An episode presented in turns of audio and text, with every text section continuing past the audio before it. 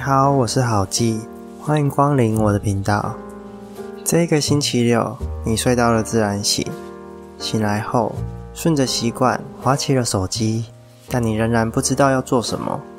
看了看脸书，划了一下 IG 后，就开始感到无聊了。说无聊也不完全，你知道还有很多事可以做，可以玩游戏，可以看影片，可以做运动，也可以无所事事。但你总想要做点什么，却什么也都做不下去。为什么会这样呢？今天要介绍的这本书将会告诉你无限选择所带来的文明病影响。书名叫做《选择障碍时代》。网络带来的新奇感令人兴奋。回想过去种种的第一次，第一次满足好奇心，第一次的尝试体验，就像是蜡烛。暂时点亮了我们的生活，会感到特别的愉悦和幸福。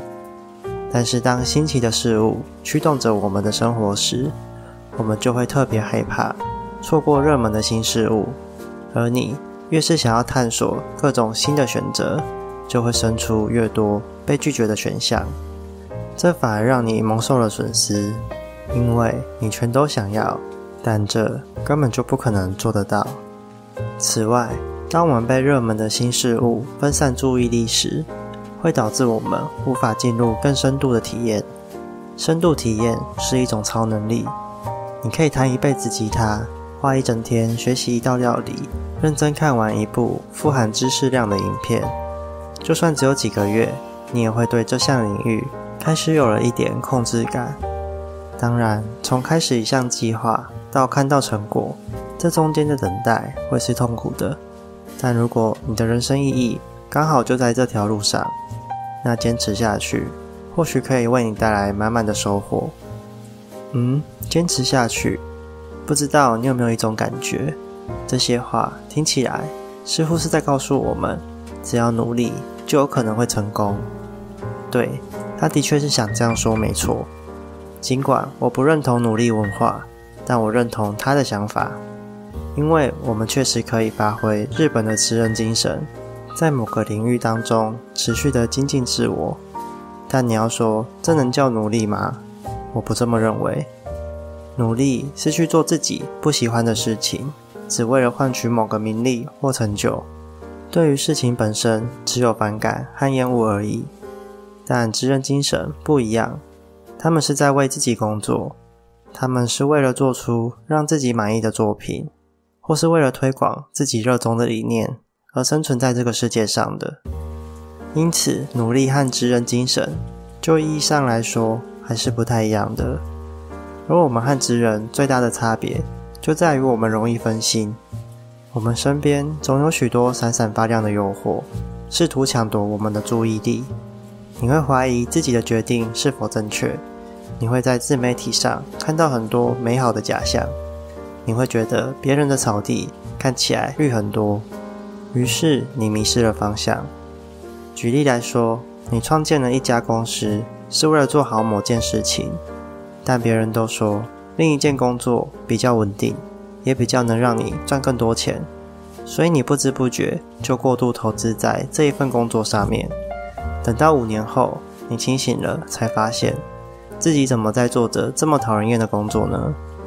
原本的人生意义已经被自己给否定掉了，而剩下的日子不知道还能干嘛。工作好像没有任何意义，只是为了钱。想要转换跑道，也找不到更好的待遇。前进也不是，后退也不是，这全都是因为我们在路上分心了。我们都离开了原本应该属于自己的目标，我们都跟随别人的脚步，踏上别人的旅程。也许我们可以向职人学习长期奉献的精神，专注在某一条属于自己的道路就好。一九八五年，拥有两个孩子的单亲妈妈凯伦·华盛顿，从纽约哈林区搬到了布朗克斯区，这是她第一次拥有自己的家。她实现了她的梦想，但有一个问题是，凯伦新家对面有一块堆满垃圾的空地，邻居们向她保证。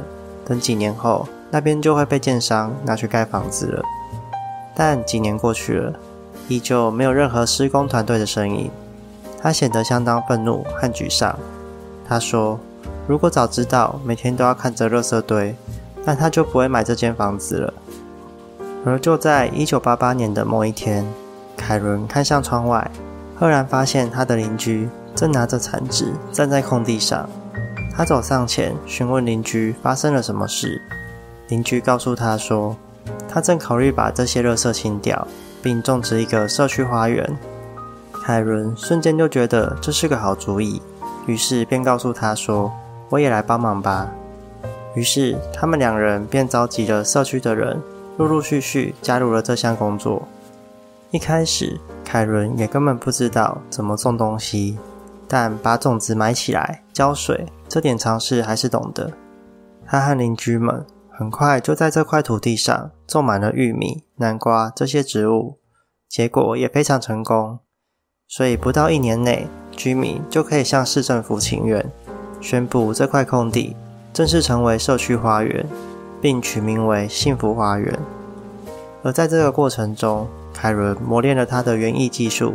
他还和其他园丁一起创立了黑人城市种植者的组织，盼望在食品正义运动中能够提高黑人农民和园丁的声音。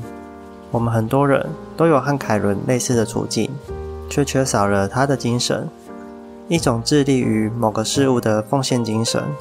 我们都以为奉献是为了别人，牺牲自己是一种损失，所以才会导致我们始终都不愿意付出。但如果把奉献当成是粉丝对偶像的情感来源，似乎就比较能理解了。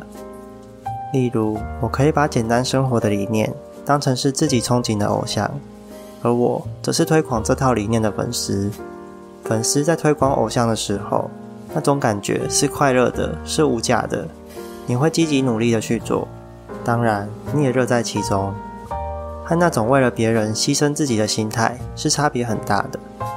而关于无限选择，我们从另外一个角度来看，学生时期我们总会把开放选择当成是在为了未来做准备，所以我们什么科目都读，而且最好不要只有单一科目特别厉害。在这个阶段，这还算合理，因为环境告诉我们。能力越强，选择自然就越多。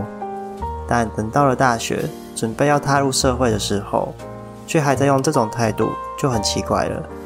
所以，我们什么时候才能开始学习真正的工作技能呢？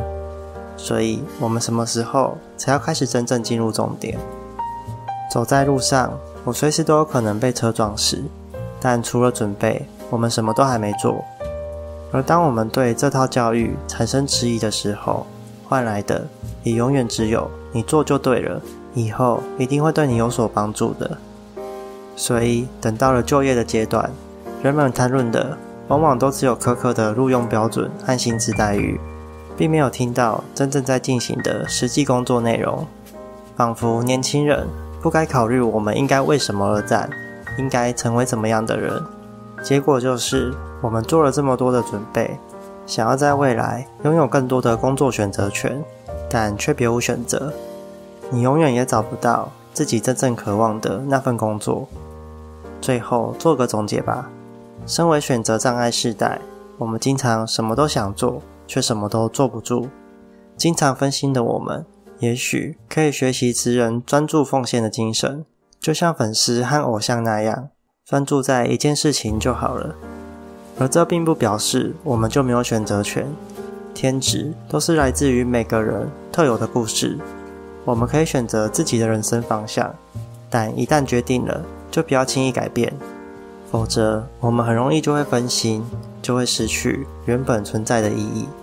就像现在此时此刻，我们可以跳出无限浏览模式，选定一件事情，在睡着之前做完它即可。以上就是这次的内容，希望你会喜欢。我是郝记，我们下次见，拜拜。